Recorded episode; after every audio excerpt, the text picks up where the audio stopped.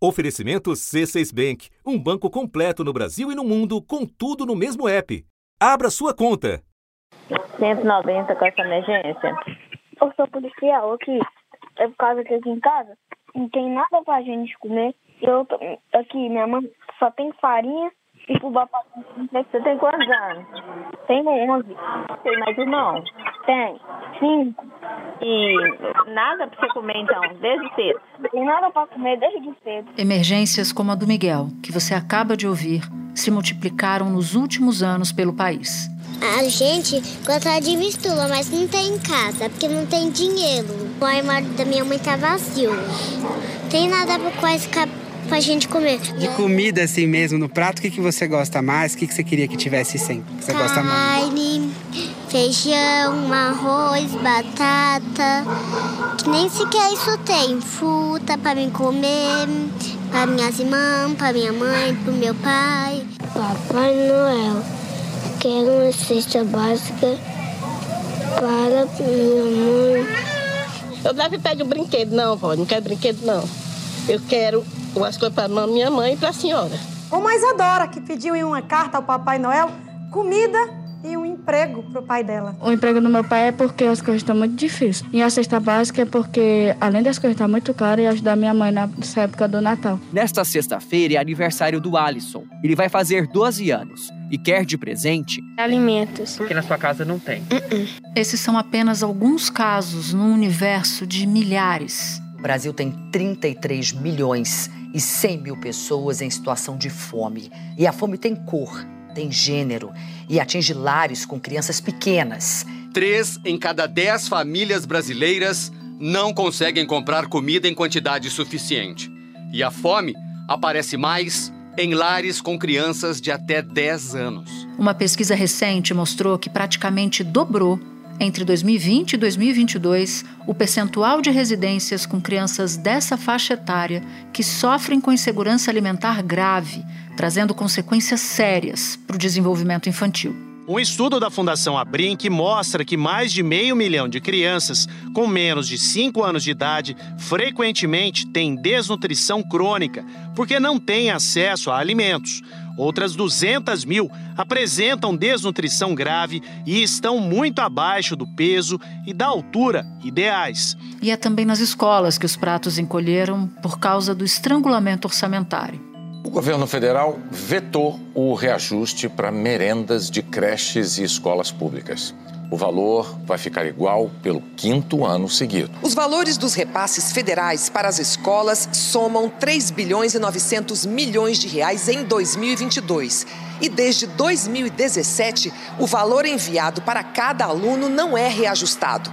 A preocupação de escolas como esta em comunidades pobres é conseguir oferecer refeições de qualidade para os alunos e, além disso, diminuir a evasão escolar. No repasse federal, a gente recebe 1,7 por aluno por dia. E hoje, o pão dos alunos é mais ou menos esse, um e alguma coisa. Então, assim, se a gente fosse depender do repasse federal, a gente só ia servir o pão puro. Um quadro que o governo eleito promete reverter. Agora, conversando com o deputado federal Reginaldo Lopes, do PT de Minas Gerais, líder do partido na Câmara e foi um dos responsáveis por negociar a pauta na Câmara dessa transição com o presidente da casa, Arthur Lira. Nós precisamos resolver uma grande demanda que é complementar no combate à fome, que é fundamental para o aprendizado, que é a alimentação escolar. Há cinco anos congelado, sem correção da inflação, e 36 centavos é insuficiente para alimentar nossas crianças. Da redação do G1, eu sou Natuza Neri e o assunto hoje são as crianças com fome no Brasil. Os impactos da falta de comida no desenvolvimento infantil e o papel da merenda escolar na garantia da segurança alimentar e nutricional. Duas convidadas neste episódio: a sanitarista Márcia Machado, professora na Universidade Federal do Ceará, e a nutricionista Gabriele Carvalho, do Observatório da Alimentação Escolar e da FIAM Brasil. Segunda-feira, 5 de dezembro. Bom, Márcia, uma pesquisa recente que eu tenho aqui da Rede Pensam mostrou que menos de 30% das crianças entre 2 e 9 anos de idade fazem três refeições por dia, o que é um impensável, um absurdo. Mas eu queria perguntar para você, do ponto de vista da saúde, por que a fome pode ser mais grave nas crianças do que nos adultos? Bom, eu diria que é gravíssimo, né? Você ter uma criança que, por exemplo, desde a sua formação, ainda dentro do útero de uma mãe que tem desnutrição, ela perde essa oportunidade de ter nutrientes, vitaminas, todos os sais, tudo que é importante para desenvolver principalmente o cérebro, coluna e o corpo inteiro dessa criança. Então, no momento em que você priva essa criança de comida, ou a própria mãe, eu diria a mulher grávida no caso, isso faz com que o sistema nervoso dessa criança ele já comece a vida com grandes consequências. E isso vai repercutir em todo o desenvolvimento, por isso que muitas crianças às vezes até nascem prematuras, porque ela não recebe os nutrientes, então o corpo é como se rejeitasse né, aquela formação, porque o corpo não é capaz de prover para aquela criança o que ela necessita para desenvolver. E no momento em que essa criança nasce, muitas mulheres às vezes não dão o leite materno, até porque também não tem condições, né, ela se sente totalmente apática, isso vai repercutir, por exemplo, na questão do desenvolvimento cerebral, no crescimento dessa criança. São crianças que vão crescer menos, crianças que vão se tornar apáticas, né? São aquelas crianças que não sorriem, que não interagem, têm dificuldade para engatinhar, dificuldade para andar. E isso, quando você fala da primeiríssima infância, que é do zero a três anos de idade, o cérebro ele precisa de nutrientes para desenvolver. Nós temos é como se fosse um emaranhado de fios no cérebro da criança que precisa dessas vitaminas para poder desenvolver e fazer com que a criança reaja. E Márcia, sem querer aqui dizer que a fome é uma sentença para essas crianças, já que existem outros fatores importantes para o desenvolvimento infantil, mas qual podem ser os impactos da fome na vida da população mais jovem, tanto no curto como no médio e no longo prazos? Ah, eu diria que a curto prazo você tem crianças que não vão interagir bem com seus pais. Né? Uma criança com fome, ela, ela chora mais, ela fica mais inquieta, ou então ela devido à fome, ela não ter nutrientes, essa criança fica parada. É aquela criança que às vezes fica dentro da rede, fica no becinho na cama. Então, essa falta de interação inicial, isso vai comprometer principalmente a questão da linguagem, a questão da formação de vínculos. Essa criança vai ter muitas vezes anemia profunda, ela vai ter graus de, desnutrição que vai facilitar que os micro-organismos entrem no organismo dele e ela vai ter é, doenças como diarreias, problemas gastrointestinais, e essa criança sempre tende a ter mais hospitalização. No ano passado foram mais de 2.900 internações no país inteiro por conta de desnutrição. Esse é um dos piores números, na verdade é o pior número dos últimos 14 anos. Duas em cada três mortes de bebês com menos de um ano de idade poderiam ter sido evitadas com medidas simples, como vacinação, amamentação e acesso à atenção básica de saúde. Segundo o levantamento, são mais de 20 mil óbitos evitáveis por ano nessa faixa etária em todo o Brasil. E a médio prazo e a longo prazo são crianças que vão ter dificuldade no aprendizado, crianças que vão para a escola ou vão para a creche, elas não conseguem interagir com outras crianças, são crianças que são reprovadas com mais facilidade. Há prejuízo é, na formação do sistema nervoso, do cérebro, capacidade de memorização, capacidade de aprendizagem, de ter bom desempenho escolar. Então, isso pensando de uma geração, né, pensando no capital humano, são pessoas que elas não vão ser produtivas lá na frente. Então, é na, no começo da vida dessa criança, ela já tem uma largada péssima. E se você vê uma criança comparando com a criança que tem uma boa alimentação, tem bons estímulos, essa criança, quando ela está na escola, ela começa, por exemplo, a ter uma baixa autoestima porque o coleguinha aprende mais, o coleguinha tira boas notas, uhum. e isso faz com que a criança ela vá cada vez mais tendo aquela sensação de que não sou capaz, não serei capaz. E isso vai repercutir também, inclusive, na questão da interação e da violência futura. Então você imagina uma pessoa que é privada de ter um café da manhã, um almoço e um jantar, que é o que minimamente a gente espera que uma criança tenha ao nascer. E é o que nós estamos vendo hoje, você apresentou aí os dados, mais de 33 milhões de crianças que muitas vezes não têm nenhuma alimentação durante o dia. E isso, com a pandemia, agravou muito mais. Crianças que iam para as escolas e, de repente, porque elas tinham a merenda escolar, às vezes é a única alimentação que ela tem, elas ficaram em casa. O Matheus e o Miguel comiam na escola. Era a alimentação principal deles. Ele estudava de manhã, então era café da manhã e almoço. Os alunos estão passando grande dificuldade porque eles estão em casa por causa da pandemia, claro. Sem a merenda oferecida nas escolas, famílias dependem das cestas básicas da prefeitura para se alimentar. E isso tem repercutido muito na questão da violência, porque as pessoas vão à procura de comida, né?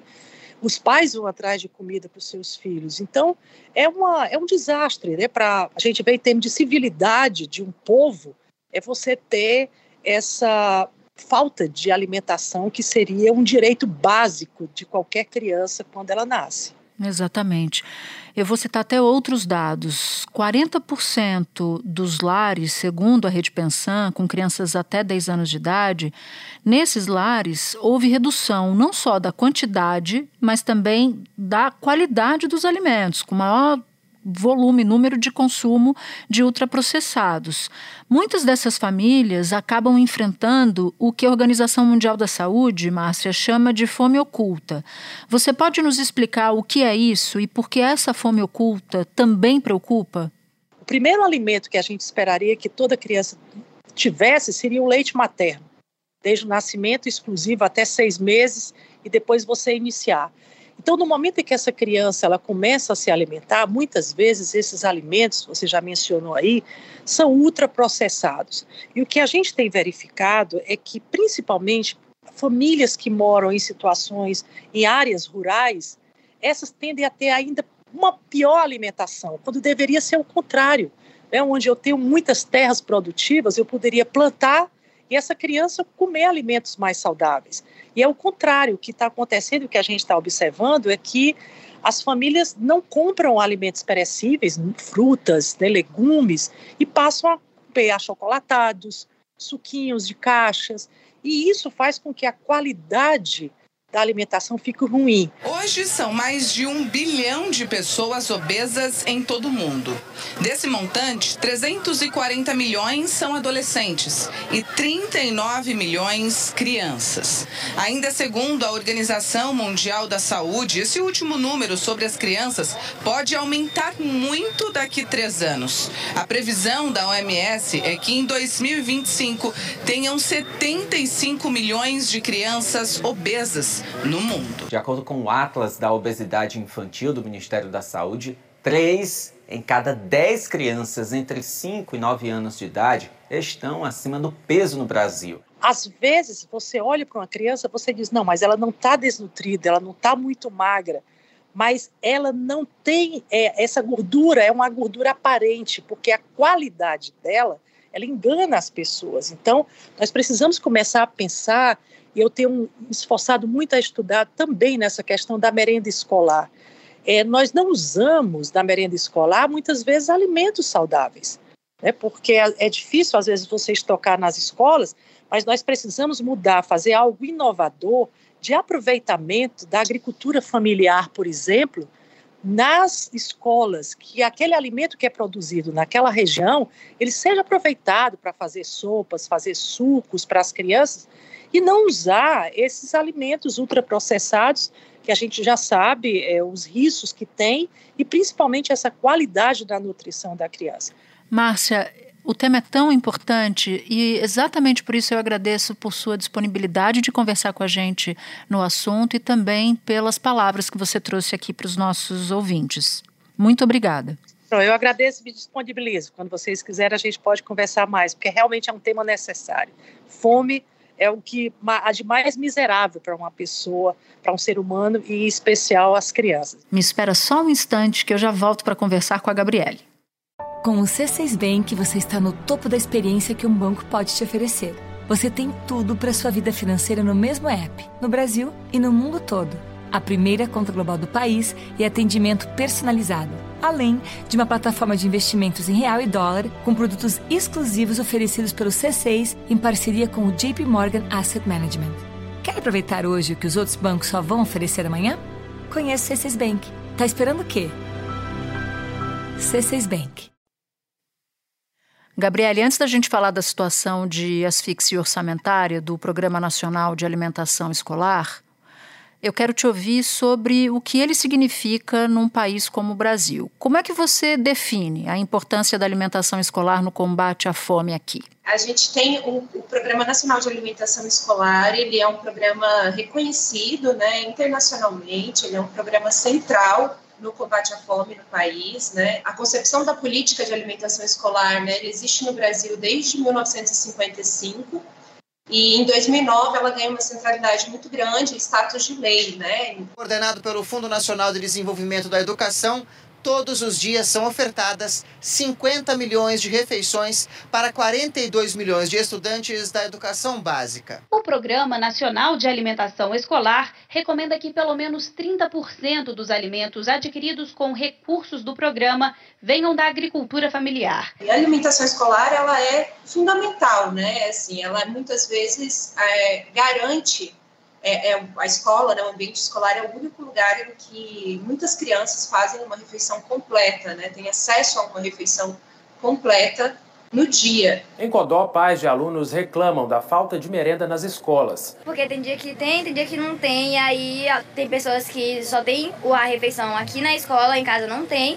E aí quando não tem aqui, a pessoa fica com fome em casa, porque não vai ter o alimento em casa. Ela permite né, que crianças, jovens e também adultos, né, a gente tem os EJAs, é, acesso a, a uma alimentação de qualidade, em quantidade suficiente, e pelo estrito da lei, né, também deveria respeitar os hábitos, né, e culturas locais.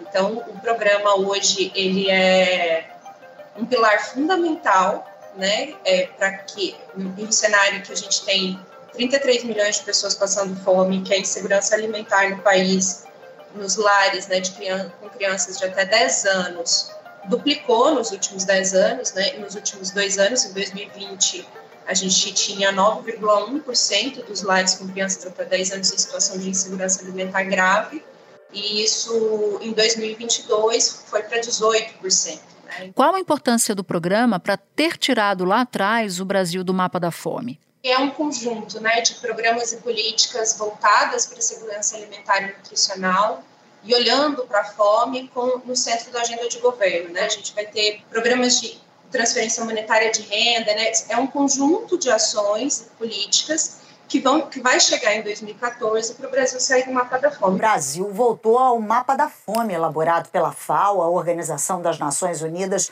para Alimentação e Agricultura. Em média, Três em cada dez brasileiros não sabem quando vão fazer a próxima refeição. Um país entra no mapa da fome quando mais de 2,5% da população enfrentam falta crônica de alimentos. Esse patamar no Brasil está em 4,1%. O mapa da fome não era divulgado desde 2015 pela ONU e naquele ano o Brasil não estava nessa lista. O PNAE se insere entre essas políticas, né? Exatamente por esse motivo, assim. Em 2009, como eu disse, né, quando a gente tem a promulgação da Lei 11.947, para além dela estabelecer no artigo 14 é, o uso de no mínimo 30% de recursos que vem para o programa, né, para compra de produtos da agricultura familiar, povos assentados da reforma agrária, é, com, com prioridade, né, para esse esse público, a gente também está olhando para essa população do ponto de vista é, da melhoria da qualidade de vida do homem do campo, uhum. né? A gente está olhando para a melhoria da qualidade do alimento que é colocado né, e servido no ambiente escolar. Então, assim, é, é uma rede. E você toca num ponto que me interessa e é parte da próxima pergunta que eu vou te fazer. O governo federal repassa um valor por aluno, a depender da modalidade de ensino. Esse valor, Gabriele, não é reajustado desde 2017. Mas nos cálculos de vocês, na verdade, não há aumento real desde 2010. É isso? Pode nos explicar? Isso, desde 2010 não há um aumento que acompanhe a, a inflação, né, desde 2010. É, ao longo desse período, a gente teve um reajuste em 2013 e também em 2017. Esses reajustes foram insuficientes e a gente também não tem total clareza da metodologia adotada é, na implementação desses ajustes, né? Gente, o Observatório da Alimentação Escolar, junto com a Fineduca, a gente produziu um documento né, é, que estabelece quanto deveria ser o valor hoje do programa né, para 2023, qual deveria ser o orçamento do programa para 2023, para recompor as perdas inflacionárias de acordo com o IPCA Alimentos e Bebidas. Né, e esse valor é correspondente a 7,9 bilhões, o que é 75% a mais do orçamento que está previsto. Hoje o valor diário por aluno de creche equivale a R$ 1,07. Alunos da pré-escola, 53 centavos. E estudantes do ensino fundamental e médio, 36 centavos. Ensino integral, 1,7 e alunos de escolas indígenas e quilombolas, 64 centavos. A diretriz do orçamento do ano que vem, que é aprovada pelo Congresso, previa sim autorizar a correção seguindo a inflação. Só que o governo, o presidente Bolsonaro, vetou esse reajuste, dizendo que é, de fato esse dinheiro, esses recursos, esses repasses, eles poderiam tirar de outros programas. Em 2020, o FNDE publicou a resolução número 6, que é uma resolução construída com base nas diretrizes do Guia Alimentar da População Brasileira. Ela vai estabelecer a restrição de alimentos ultraprocessados no ambiente escolar, o que a gente considera um ganho, uma vitória, mas impõe também um novo desafio. Né? A gente sabe que, que alimentos ultraprocessados, que produtos ultraprocessados, são mais baratos né, do que alimentos em natura ou minimamente processados. E com o orçamento do programa, a gente coloca mais um desafio aí que que, se compra com 36 centavos, né? Tem uma imagem que me calou fundo nesse ano, ainda durante a eleição, e tomou conta das redes sociais, que foram crianças durante a hora da merenda dividindo um ovo. Era um quarto de ovo para as crianças, o pratinho delas era um pratinho com um punhadinho de arroz. E isso me fez questionar o que, que a gente, que país é esse que a gente que a gente está construindo. E quando você fala que a alimentação escolar muitas vezes é a única refeição que uma criança recebe, esse cenário fica muito mais sério ainda. Então eu queria te perguntar quais são as consequências na ponta desse estrangulamento, de falta de dinheiro, de não ter reajuste ou de não ter regra clara para esse reajuste. O que, que vocês ouvem das escolas? É, a gente assiste né, e escuta muitos relatos de uma perda na qualidade, na quantidade do que é servido nas escolas. Percorremos três escolas públicas municipais das zonas urbana e rural de Codó. Nas três, encontramos a mesma reclamação. A alimentação que se resume a suco ou achocolatado com biscoito, sopa e galinhada em alguns dias da semana é o que dá para comprar com os 36 centavos por estudante repassados pelo MEC. A gente teve em duas escolas é, indígenas, uma no contexto do Mato Grosso do Sul e outra do Amazonas, e a gente se deparou com realidades assim muito cruéis, né? Um problema grave de acesso à água, é, meses sem sem um prato de comida na escola, né? Então assim isso faz com que os alunos eles, eles sejam liberados mais cedo dessas escolas, né? E quando quando você você tem um, prejudica todo o processo de ensino-aprendizagem dessa criança, desse desse jovem adulto, e tem um atraso né, no desenvolvimento cognitivo dessa criança, você prejudica de fato o desenvolvimento. Stephanie Amaral, do Unicef, alerta que a fome nessa idade pode comprometer o desenvolvimento de toda uma geração. Isso pode ser muito observado, inclusive, em dificuldades de aprendizagem, que podem interferir no estudo daquela criança ao longo da vida, na sua produtividade e capacidade de sair do ciclo da pobreza, como também pode levar a uma predisposição a doenças crônicas não transmissíveis, por exemplo. E aí é fundamental que a gente lembre que a alimentação ela é um direito, né? Bom, e se você for olhar para esse ano que passou, ainda no período antes da eleição, o governo Bolsonaro chegou a vetar um reajuste para a merenda escolar no orçamento do ano que vem. Mas aí veio o governo eleito na discussão da PEC da transição ou da PEC do Bolsa Família, uma emenda à Constituição que precisa ser aprovada no Congresso para garantir dinheiro para tantas urgências, como combater a fome, por exemplo. A discussão que está agora é de um redirecionamento de verba de cerca de um bilhão e meio para o programa, para o programa de alimentação nas escolas. Esse valor é suficiente? A gente entende e reconhece, né, como um ganho, assim, a alimentação escolar ter voltado para o centro da agenda, junto com toda essa questão do combate à fome. Esse valor é um valor que, para a gente, é, é importante que ele que garanta esse aumento, mas ainda não é o ideal, né? O ideal, como, como eu apontei anteriormente, né, se fosse para recompor de fato as perdas inflacionárias desde 2010, o ideal estaria na casa dos 7,9 bi. Mas a gente está falando de quase 6 bilhões de reais que não vão, não chegariam se de fato permanecer esse valor de um bilhão e meio. E aí eu fiquei na dúvida.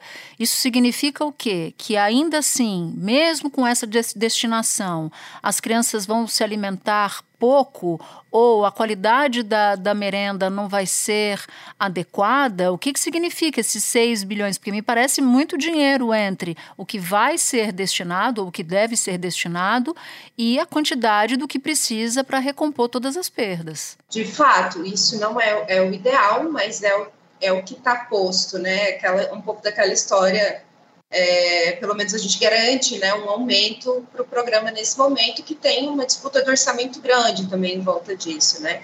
É importante a gente destacar e relembrar como que o programa funciona também. Né? O programa ele tem um aporte é, de recurso do governo federal, que é destinado para estados e municípios, e os estados e municípios é, complementam esse valor. Né? É claro que nem sempre isso acontece, principalmente municípios de pequeno porte com baixa arrecadação têm uma dificuldade eminente em, em complementar o valor que o governo federal repassa, e os desafios continuam, né? Os desafios do ponto de vista da garantia de uma alimentação em quantidade e qualidade é, para essas crianças continuam. Gabriele, muito obrigada pelos seus esclarecimentos. Eles são importantes até para a gente entender que o debate orçamentário tem carinha de criança por trás dele, tem cara de, dos nossos jovens, tem a cara dos nossos adultos, tem a cara do Brasil que a gente quer. Então agradeço demais por você ter vindo prestar esses esclarecimentos para a gente. Eu que agradeço, Natuza, de fato, eu acho que você coloca muito bem, é o Brasil que a gente quer. Este foi o assunto podcast diário disponível no G1, no Globoplay ou na sua plataforma de áudio preferida. Vale a pena seguir o podcast na Amazon ou no Spotify, assinar no Apple Podcasts, se inscrever no Google Podcasts ou no Castbox e favoritar na Deezer. Assim você recebe uma notificação sempre que tiver um novo episódio. Eu sou Natuza Neri e fico por aqui. Até o próximo assunto.